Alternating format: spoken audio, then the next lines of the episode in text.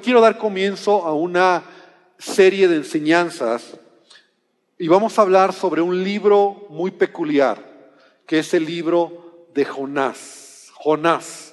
Entonces vamos a orar para que Dios nos ayude, nos bendiga y lo que hoy pueda hablar pueda ser de edificación. Padre, te pido que tú nos ayudes, Señor, ahora que vamos a venir a tu palabra. Te pido que tú me des sabiduría y la facilidad y la habilidad de poder transmitir lo que tú estás enseñando a mi vida también, lo que tú estás hablando a mi corazón al escudriñar este libro tan precioso, que muchos conocemos o hemos oído de él, pero pocas veces lo hemos escudriñado capítulo por capítulo.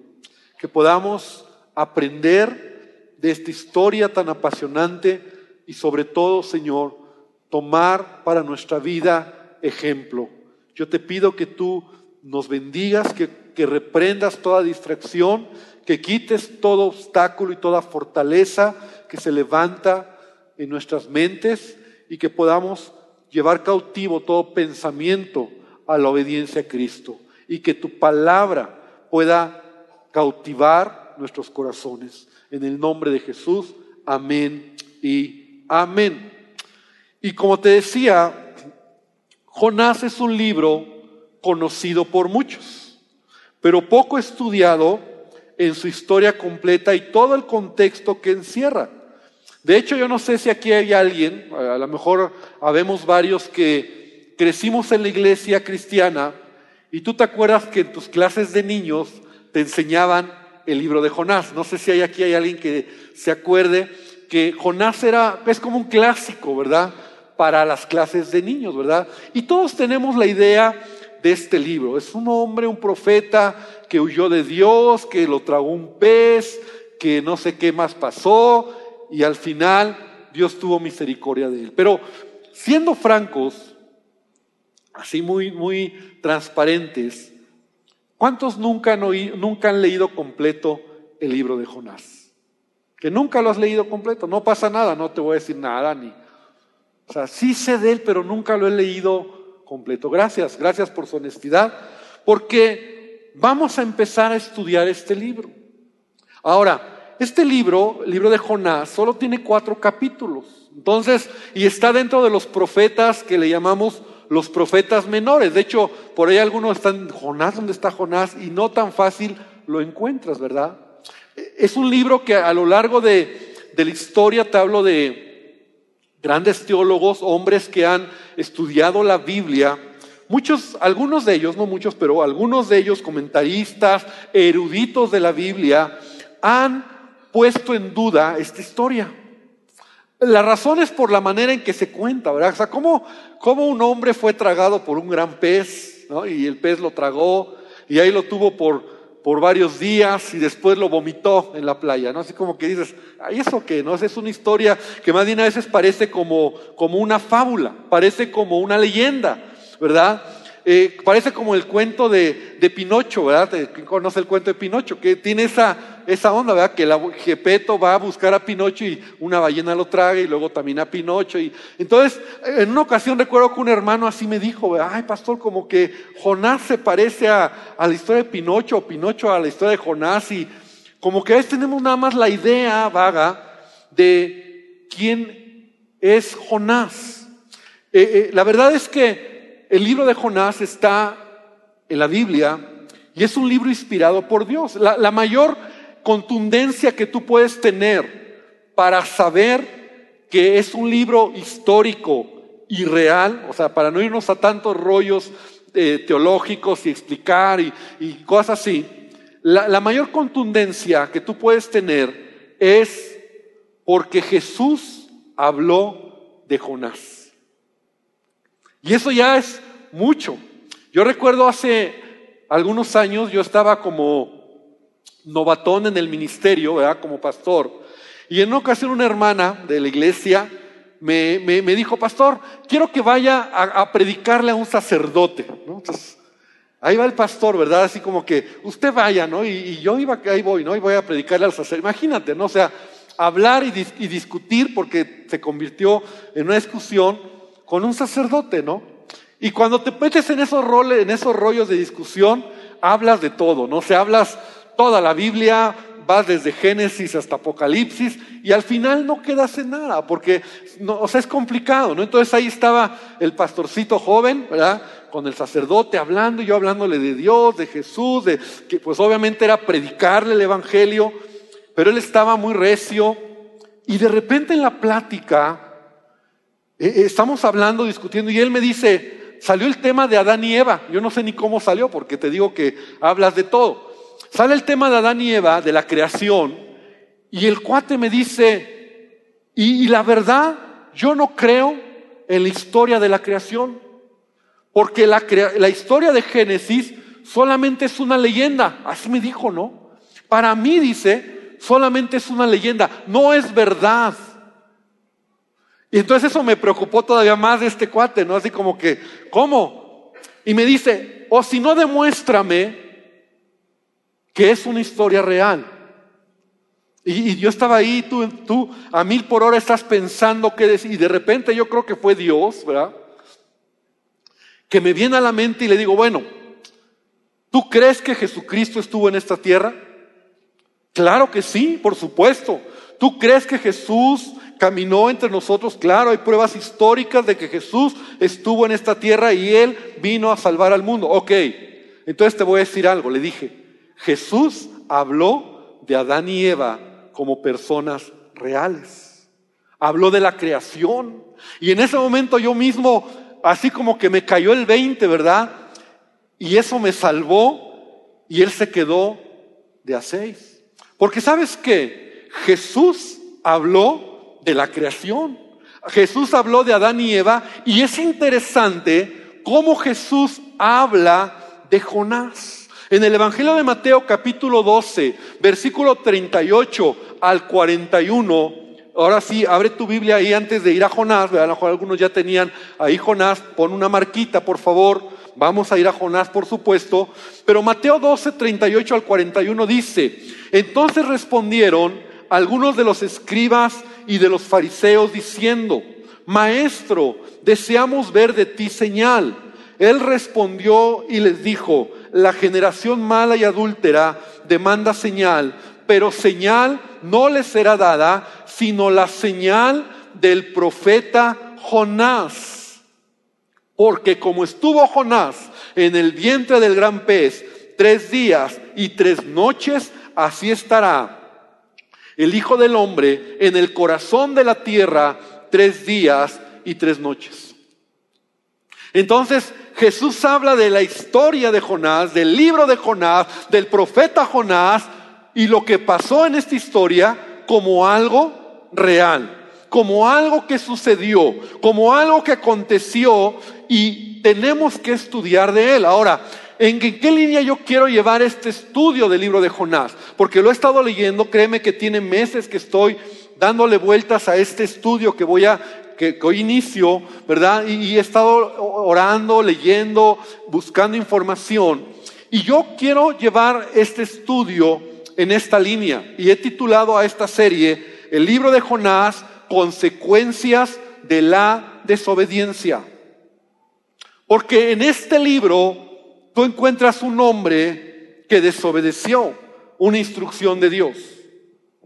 Vamos a aprender muchas cosas, pero la desobediencia trae consecuencias. ¿Cuántos lo creen? Amén. Así como eh, a lo mejor en la primaria o tal vez en la secundaria nos enseñaron una ley física que decía a toda acción hay una reacción, es una, es una ley. A toda acción hay una reacción. Entonces yo diría, a toda desobediencia hay una consecuencia. Es una ley. Nadie, ningún ser humano va a librar consecuencias de desobediencia. La desobediencia trae consecuencias. Amén. Bueno, amén, en el sentido de que estás de acuerdo. Así como la obediencia trae bendición, y eso es algo que hemos acuñado como un pensamiento, la desobediencia trae consecuencias. Jonás, un libro tan pequeño, nos da una historia de un hombre que fue desobediente. Y todo lo que, con todo lo que contrajo esta, actitud y todas estas maneras en que Jonás caminó. Ahora, solamente quiero hacer un marco histórico del libro de Jonás, porque debemos de entender en qué momento Jonás existió, ¿verdad? En esta tierra. Y para que podamos entenderlo, tú recuerdas el gran reinado que tuvo David, ¿verdad? El rey David, que fue como el cenit, como el punto más alto donde la nación de Israel se estableció con el reinado de David. Después de David muere David y viene Salomón, su hijo. Y su hijo todavía hizo más grandioso el reino. De hecho, él construyó el gran templo de Salomón y la sabiduría de Salomón y la gloria de Salomón y de todo Israel era tan impresionante que dice la Biblia que todos los reyes venían a ver la sabiduría y la gloria que había en Israel. Israel vivía en paz, todos sus enemigos estaban sometidos, Israel tenía prosperidad, tenía bendición y era promesa de Dios. Pero cuando muere Salomón, se le va la onda a este, a este rey, ¿verdad? Y Salomón cometió al final de su vida errores, desobediencias que lo llevaron a tener tristes consecuencias. Pero entonces después de Salomón, como era una monarquía, ¿verdad? O sea, gobernaba un rey y lo heredaban los hijos. Entonces el hijo, un hijo de Salomón, Roboam, es el que va a heredar el reino. Pero este cuate, el hijo de Salomón, Roboam, cuando ya muere su papá, se quiere poner como rey, pero por ahí hay otro hermano que se llama Jeroboam, otro hijo, hermanos, medios hermanos entre ellos. Y los dos quieren pelear por el reino, los dos quieren tomar ese imperio glorioso. Dios estaba más con Roboam, pero el tonto de Roboam toma una mala decisión. Y en esa mala decisión, cuando él eh, dice algo, y no tengo el tiempo para hablar todo esto, eh, diez naciones, o sea, Israel se conformaba de doce tribus, ¿verdad? Doce tribus, las doce tribus de Israel. Entonces, diez tribus lo dejan, ¿verdad? Y se van con su hermano Jeroboam. Y dos tribus solamente se quedan con Roboam, ¿verdad? Entonces Roboam se queda solo con la tribu de Judá y con la tribu de Benjamín, dos tribus. Y Jeroboam empieza a reinar con diez tribus, que era más grande, aunque el favor estaba más en dos tribus. Y a partir de ese momento, históricamente, es interesante esto, la nación de Israel se divide. Entonces se menciona el reino del sur y el reino del norte.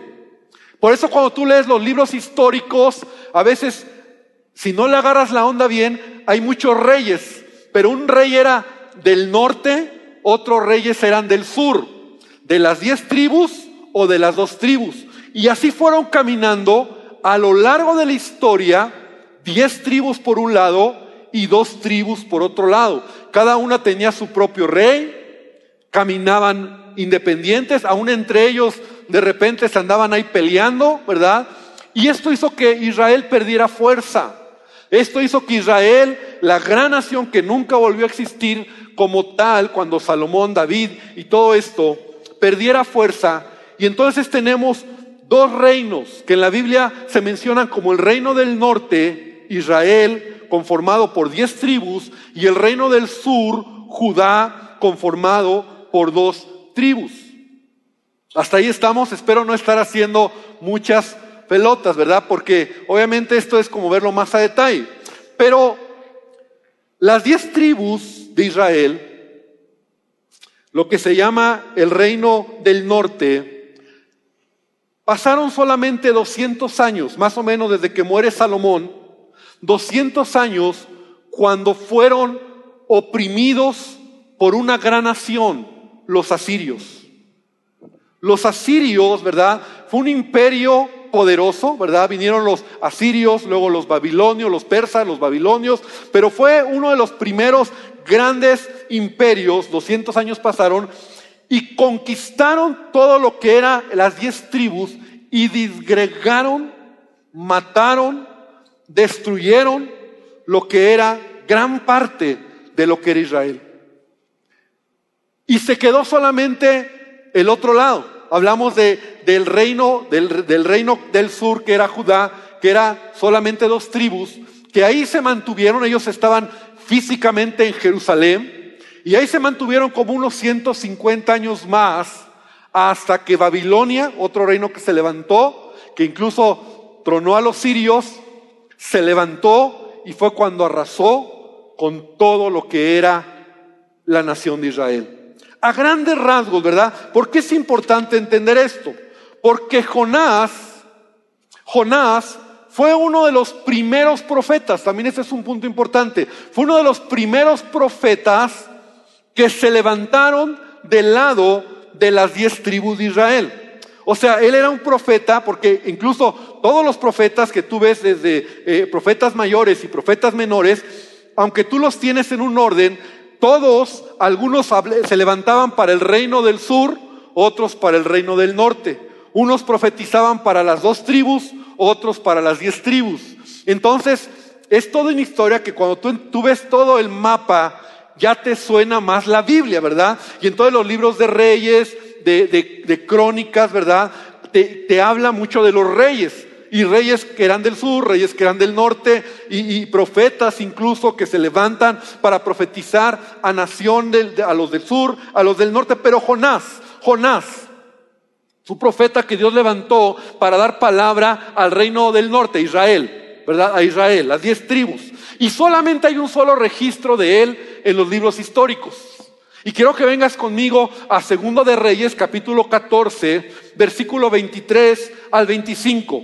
Era importante dar un poquito este marco histórico, ¿verdad? Para poder entender el contexto en el que vamos a estudiar este precioso libro. Segundo de Reyes 14, 23 al 25. Dice, el año 15 de Amasías, hijo de Joás, rey de Judá. Mira, aquí, aquí ya nos empieza a decir algunas cosas, ¿verdad? El año 15 de Amasías, hijo de Joás, rey de Judá, comenzó a reinar Jeroboam, hijo de Joás, sobre Israel. Israel eran las diez tribus en Samaria y reinó 40 años. Jeroboam, algunos dicen ahí Jeroboam segundo, e hizo lo malo ante los ojos de Jehová y no se apartó de todos los pecados de Jeroboam, hijo de Nabat, el que hizo pecar a Israel. Está hablando de Israel, las diez tribus. Él restauró, este hombre, Jeroboam II, los límites de Israel desde la entrada de Amat hasta el mar de Arabá, conforme a la palabra de Jehová, Dios de Israel, el cual él había hablado por su siervo Jonás, hijo de Amitai, profeta que fue de Gad Efer. Entonces es la única mención, aparte del libro de Jonás, que nos menciona, que nos muestra el trabajo profético de Jonás. Jonás era un profeta. Y como te acabo de mencionar, los profetas Dios los usaba para dar palabra. Ahora, la palabra aquí que Jonás había dado era que Dios les iba a restaurar los límites, es decir, les iba a ayudar para que extendieran su territorio, ¿verdad? en ese tiempo sus fronteras y la palabra de Dios a través de Jonás se cumplió por medio del rey Jeroboam, que en ese tiempo reinaba y que lo conocía Jonás, ¿verdad? Porque era un profeta, profeta hacia Israel. Pero Jonás, el libro de Jonás, no relata ninguna profecía. Y ese es otro punto interesante. Todos los libros proféticos, todos, dan profecía. Pero Jonás es un libro histórico. No habla ninguna profecía, no, no da Jonás ninguna profecía, no hay ninguna profecía registrada ahí. En cambio, Jonás, el libro, es un relato personal de un evento importante en la vida de Jonás, quien él como narrador nos cuenta su dramática experiencia personal. De tal manera que vamos a aprender de un hombre que nos cuenta su propia historia. Ahora, Jonás no era muy diferente a mí, ni muy diferente a ti.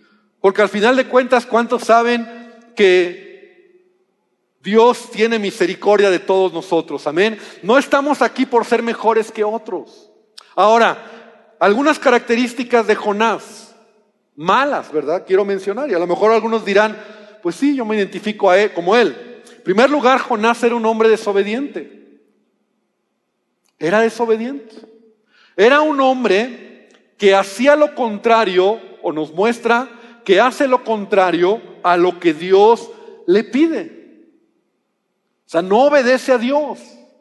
Era un hombre dramático en sus acciones. Jonás era dramático, ¿verdad? Hacía drama. Y vamos a aprender de él como él era un hombre que hacía drama en sus acciones, en sus cosas. Era un hombre que deseaba el mal de su prójimo cuando se sentía ofendido. No digas, ¿verdad? Pero algunos a lo mejor dicen, no, pues yo también, ¿verdad? Igual. Sí, yo también soy enojón. Yo también, la verdad, no obedezco cuando Dios me habla. Cuando alguien me hace algo, yo me ofendo y digo que le vaya mal. Pero sabes que a pesar de todas sus deficiencias de carácter que se muestran en la Biblia y que me encanta por eso estudiar a detalle estas historias, Jonás era un hombre que amaba a Dios con todo su corazón. Sabes, él era un hombre que conocía el corazón de Dios. Jonás era un hombre sensible, por eso era un profeta. Por eso era un hombre que Dios lo usaba, él oía y él era sensible a la voz de Dios. Ahora sí, vamos a abrir Jonás capítulo 1 y vamos a leer solamente los primeros tres versículos. Y quiero decirte que este, esta serie vamos a continuar dándola, la voy a continuar dando los días miércoles, ¿verdad? Porque es una serie larga, me, me, alargo luego meses en ello, ¿verdad? Me, me, apasiono y nos vamos casi, casi hasta versículo por versículo, hoy vamos. Pero vamos aprendiendo la palabra, no la, no la, no la leemos nada más ahí, sino vamos, vamos sacando de ella, ¿verdad? Riqueza. Jonás capítulo 1, versículo 1 al 3. ¿Ya lo tienen todos? Amén. Amén. Vamos a leer. Vino palabra de Jehová a Jonás, hijo de Amitai. ¿Te acuerdas que en Reyes también dice que Jonás era hijo de Amitai? Es el mismo Jonás. Diciendo, levántate y ve a Nínive, aquella gran ciudad, y pregona contra ella, porque ha subido su maldad delante de mí. Y Jonás se levantó para huir de la presencia de Jehová a Tarsis, y descendió a Jope, y halló una nave que partía para Tarsis, y pagando su pasaje, entró en ella para irse con ellos a Tarsis, lejos de la presencia de Jehová. Hasta ahí nada más. Hasta ahí tenemos muchísimo que vamos a ver, ¿verdad? No vamos a ver todo, pero lo primero que vemos en esta historia es la instrucción que Dios le da a Jonás. ¿Cuál es la instrucción? Levántate y ve a dónde? A Nínive. Una instrucción clara, una instrucción simple, una instrucción que parece sencilla. ¿Y sabes lo que hace Jonás? Se levantó, pero se fue en sentido contrario. O sea, Nínive quedaba para allá, y, ya el miércoles pondremos un mapa para ver, Nínive quedaba para allá, y él se va así literalmente para allá. Él iba camino hacia Tarsis. O sea, imagínate esto, él estaba en Jerusalén, en esa región, lo que ahora es Jerusalén actual, y se le dice que vaya hacia Irak, hacia la zona de Irak. Y él se va hacia España. Así es la onda. O sea, él, él quiere tomar una nave ahí en Jope para irse a Tarsis, que Tarsis estaba en España. Cuando Dios le dice, vete camino hacia, hacia arriba de, de, Israel, hacia la parte donde está hoy los países musulmanes, Irak, Irán y todo eso. Entonces, Jonás, ¿verdad? En lugar de obedecer, hace lo contrario. La primera pregunta que tenemos que hacernos es, ¿por qué Jonás desobedeció? ¿Por qué? ¿Por qué? ¿Por qué desobedeció? ¿Cuál podría ser algún argumento que tú tengas en mente yo en decir, ¿por qué desobedeció a Dios? Sí, claro, no lo quiso hacer, es evidente, pero ¿qué había en el corazón de Jonás? ¿Sería porque él tuvo miedo a, que llegaran ahí con los ninivitas y lo mataran, porque, porque en ese tiempo, como te digo, Nínive era la capital de Asiria, del imperio asirio. Entonces el imperio asirio era un imperio tremendo, ¿verdad? Y ellos ya habían dominado la región donde Jonás vivía. Entonces, ¿sería por miedo a que lo mataran? Yo creo que no, porque Jonás no tenía temor a la muerte, ¿verdad? Debemos, aún cuando, cuando está en el barco, él dice, yo soy el culpable y mándenme, aviéntenme al mar y mátenme. O sea, él más bien tenía pensamientos suicidas, el Jonás, ¿no? Como que, mátenme. Él mismo le dijo a Dios, mátame en una, en una ocasión, ¿no? Mejor mátame, Señor. Él era, él era también muy teatrero, ¿no? Pues, Señor, mátame, porque a mí? O sea, él no tenía miedo a la muerte. Entonces, esta no, no es una respuesta, ¿verdad? Porque no tenía temor de Dios. Tal vez porque no, no tenía temor a Dios, pero, pero yo creo que no, porque de hecho, mira, antes de, ir al, cuando está en el barco, ¿verdad? Que se levanta este gran tempestad y lo echan al mar, él dice, ¿quién eres tú? Y él dice, yo soy Jonás, un hebreo, profeta de Dios, temeroso de Dios. Así dice Jonás. Ahora, Dios mismo dice de él que era un hombre que tenía temor de Dios. Entonces Jonás también tenía temor de Dios. ¿Por qué actuó así Jonás? ¿Por arrebato? O sea, ¿qué le pasó? Y eso es lo, que quiero dejar esta, esta tarde, esta mañana, esta enseñanza. Porque la respuesta la encontramos al final de este mismo libro. Me encanta porque la Biblia nos da la respuesta. Capítulo 4, versículo 1 y 2 de Jonás nos da la respuesta de por qué él salió huyendo. Ahora, no justifica lo que voy a hablar, la acción de desobediencia, pero vamos a aprender un principio. La desobediencia tiene argumentos.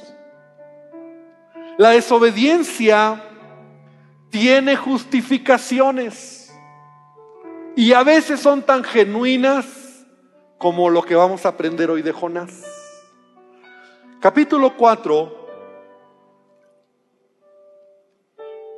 versículo 1 y 2 dice, pero Jonás se apesadumbró en extremo y se enojó y oró a Jehová y dijo, ahora oh Jehová, ¿no es esto lo que yo decía estando aún en mi tierra?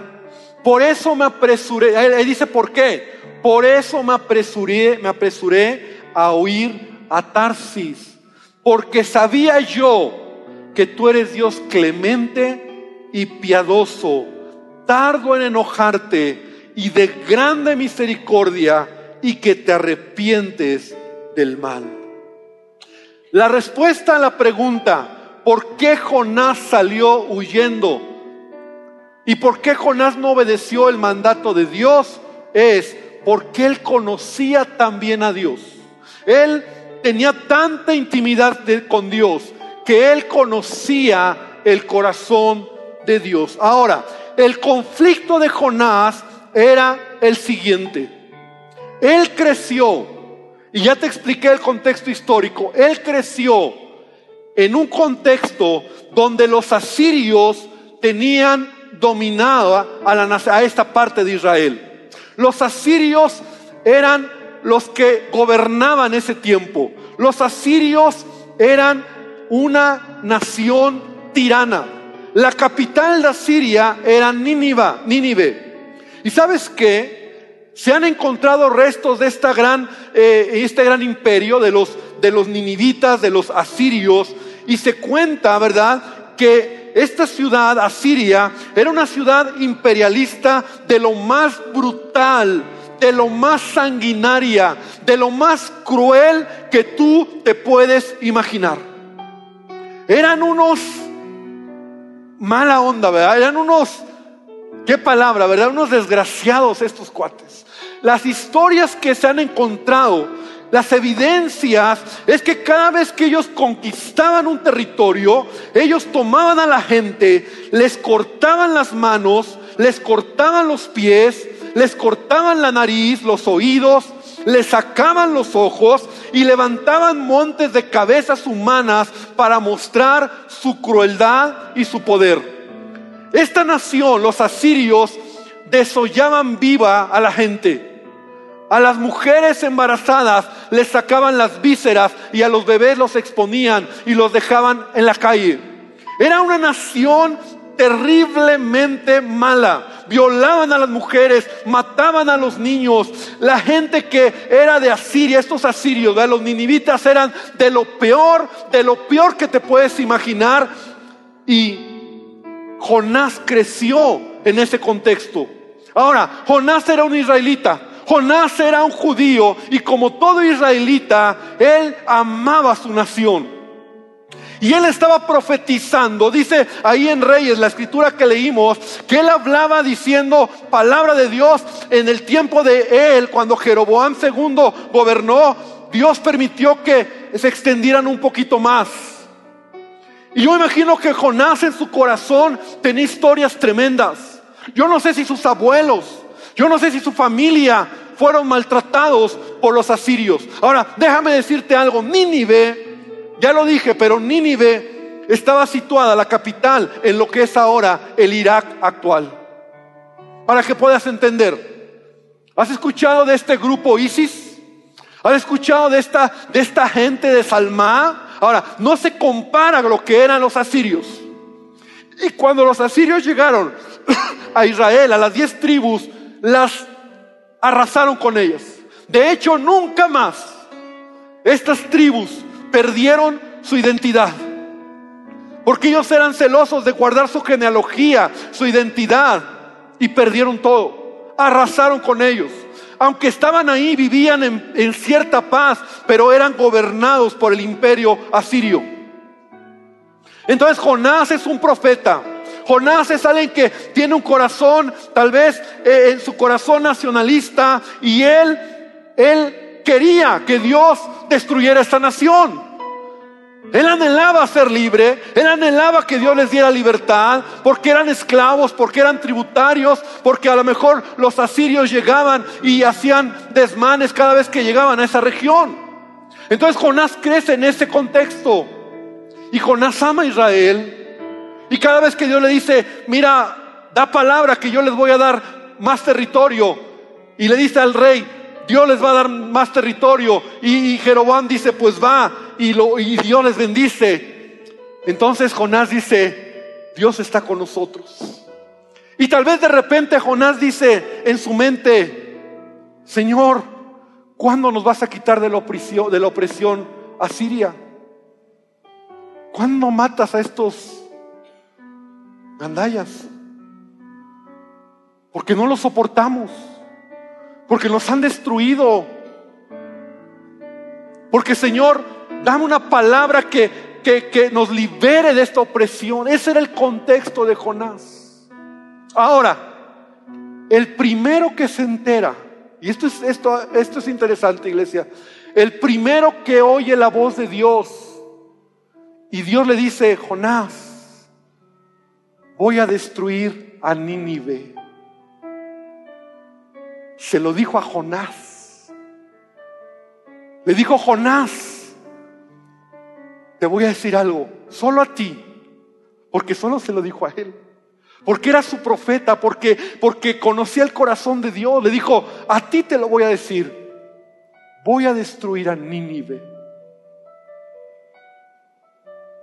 Pero te quiero pedir algo. Ve y diles que se arrepientan. Y si se arrepienten, yo los voy a perdonar. Jonás pasó aceite. ¿Qué? ¿Los vas a matar? ¿Los vas a destruir? Destruyelos. Porque la justicia de Jonás le impidió ver la misericordia de Dios. Y esa es la lección. Para Jonás, esto era injusto. Jonás es el único profeta, el único hombre que se entera de una decisión divina, de una decisión de tal trascendencia que es voy a destruir a tus enemigos. Y yo creo que Jonás se colgaba la bandera de Israel como nacionalista. Y yo creo que Jonás amaba a su nación y tenía historias desgarradoras de sus familias y amigos que habían sido destronados por los asirios. Y yo creo que él oraba muchas veces. Y yo creo que él decía, Señor, Señor, ¿hasta cuándo? ¿Hasta cuándo los vas a quitar? ¿Hasta cuándo los vas a destruir? Mira su maldad. Hoy no tenemos el tiempo todavía, pero la maldad de esta nación era impresionante. Era la oración de Jonás. Y entonces cuando Dios le dice, los voy a destruir, los voy a matar, pero te quiero pedir algo. Ve a Nínive y diles que se arrepientan. Y si se arrepienten, yo los voy a perdonar. Por eso Jonás dice, no. Yo sabía, le dice a Dios, yo sabía que tú lo ibas a hacer. Por eso dice, intentó huir de su presencia. Era la oportunidad de oro para Jonás de ver sus sueños cumplidos. Dios le dice lo que nadie sabe. Pero Dios le pone una carga que solamente Él tiene que hacer. Y Jonás sale huyendo. Porque sabes que Él amaba más a Israel que al Dios de Israel.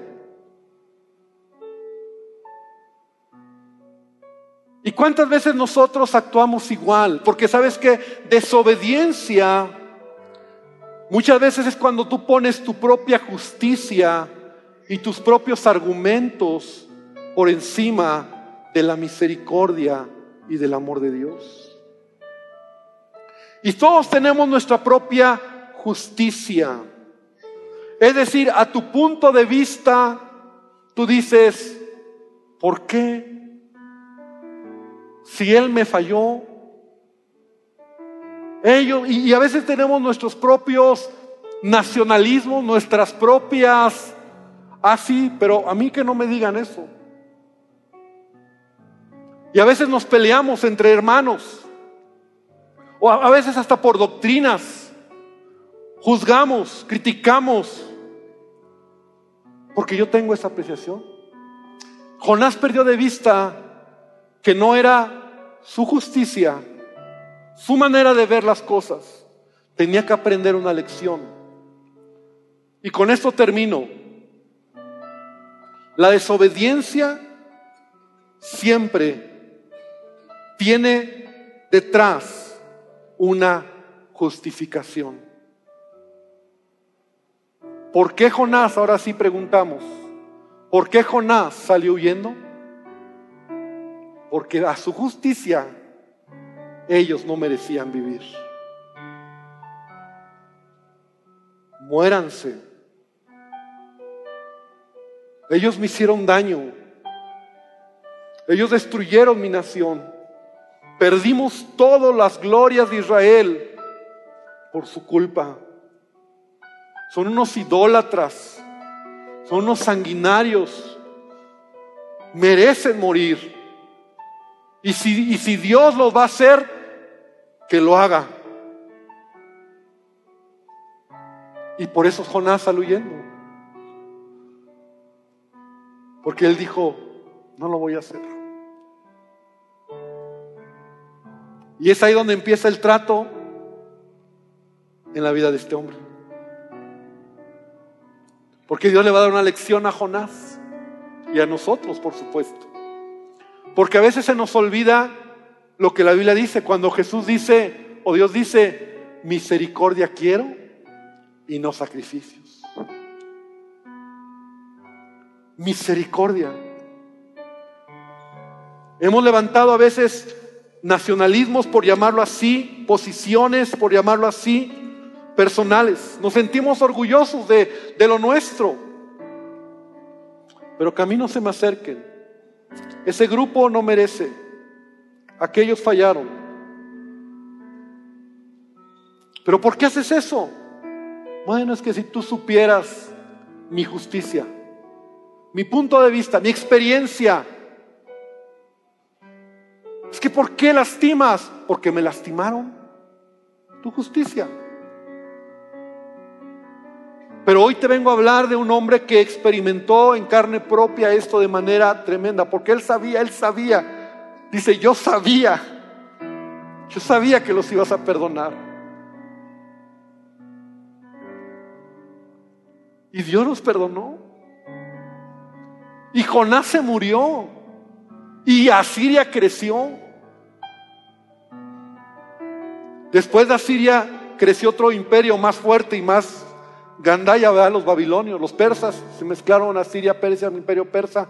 Luego los babilonios, que son los que arrasaron con todo Israel. Todos los profetas, sus profecías eran contra Israel o contra las naciones. Jonás es el único que se le dice, ve y proclama que yo voy a tener misericordia si se arrepiente. Cierra tus ojos. No puedo seguir por el tiempo. Pero yo quiero estas semanas, miércoles, estar hablando de este tema. Y yo creo que hoy nos podemos llevar una buena enseñanza. Como la justicia de Jonás, la, la vida de Jonás, la experiencia de Jonás fue más fuerte que la voz de Dios. Y hoy yo siento en mi espíritu decirte, iglesia, que a veces nosotros somos desobedientes porque es más fuerte nuestra experiencia, nuestra justificación o nuestra justicia que lo que Dios nos está diciendo que hagamos. Argumentos hay muchos. Te han lastimado, te han fallado, te han ofendido. No has visto la respuesta.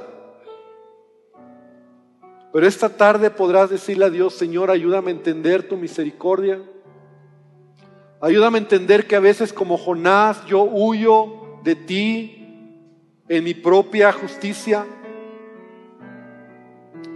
Señor, te quiero pedir esta tarde que tú nos ayudes, nos enseñes a través de este precioso y tremendo libro que podamos aprender un poco más lo que tú quieres a nuestras vidas. Te quiero rogar que ahora tú nos bendigas, que tú ahora tú nos ayudes, Señor, y que tú derrames de tu gracia, que podamos reflexionar, aún animarnos para leer y releer este libro y entender un poco más lo que Jonás vivió. Gracias Señor porque ha quedado como un ejemplo y te pido que tú nos bendigas. Hermano, que esta tarde el Señor te bendiga, que en esta semana puedas ver la mano del Señor, que puedas ver la gloria del Señor sobre tu vida y que podamos ser más como Él. Porque la misericordia siempre debe triunfar sobre el juicio. Porque juicio sin misericordia se hará con aquel que hace juicio sin misericordia. Padre, bendícenos. Y si hay alguien que viene por primera vez, yo te invito a que ahí en tu lugar hoy le digas a Jesús que Él pueda entrar a tu vida. Él te ama, Él quiere bendecirte. Y hoy ahí en tu lugar le digas a Jesús, Señor Jesús, te quiero conocer. Necesito de ti. Perdóname por todo pecado. Y Padre, llévanos con bien. En el nombre de Jesús. Amén y Amén, Señor. Gloria al Señor. Muy bien, iglesia. Llévate esta palabra y las personas que vienen por primera vez, si hay alguien que hoy nos está visitando, nos encantaría conocerles, regalarles algo y en la parte de atrás con nuestros hermanos que tienen este letrero se pudieran acercar, los pudieran acercar. Estamos despedidos, saluda a alguien, bendice a alguien, dale un abrazo y les esperamos el miércoles también tenemos oración de 7 a 8 de la noche y luego a las 8 arrancamos con nuestro estudio, que en esta ocasión vamos a enfocarnos en este libro de Jonás. Que el Señor les bendiga.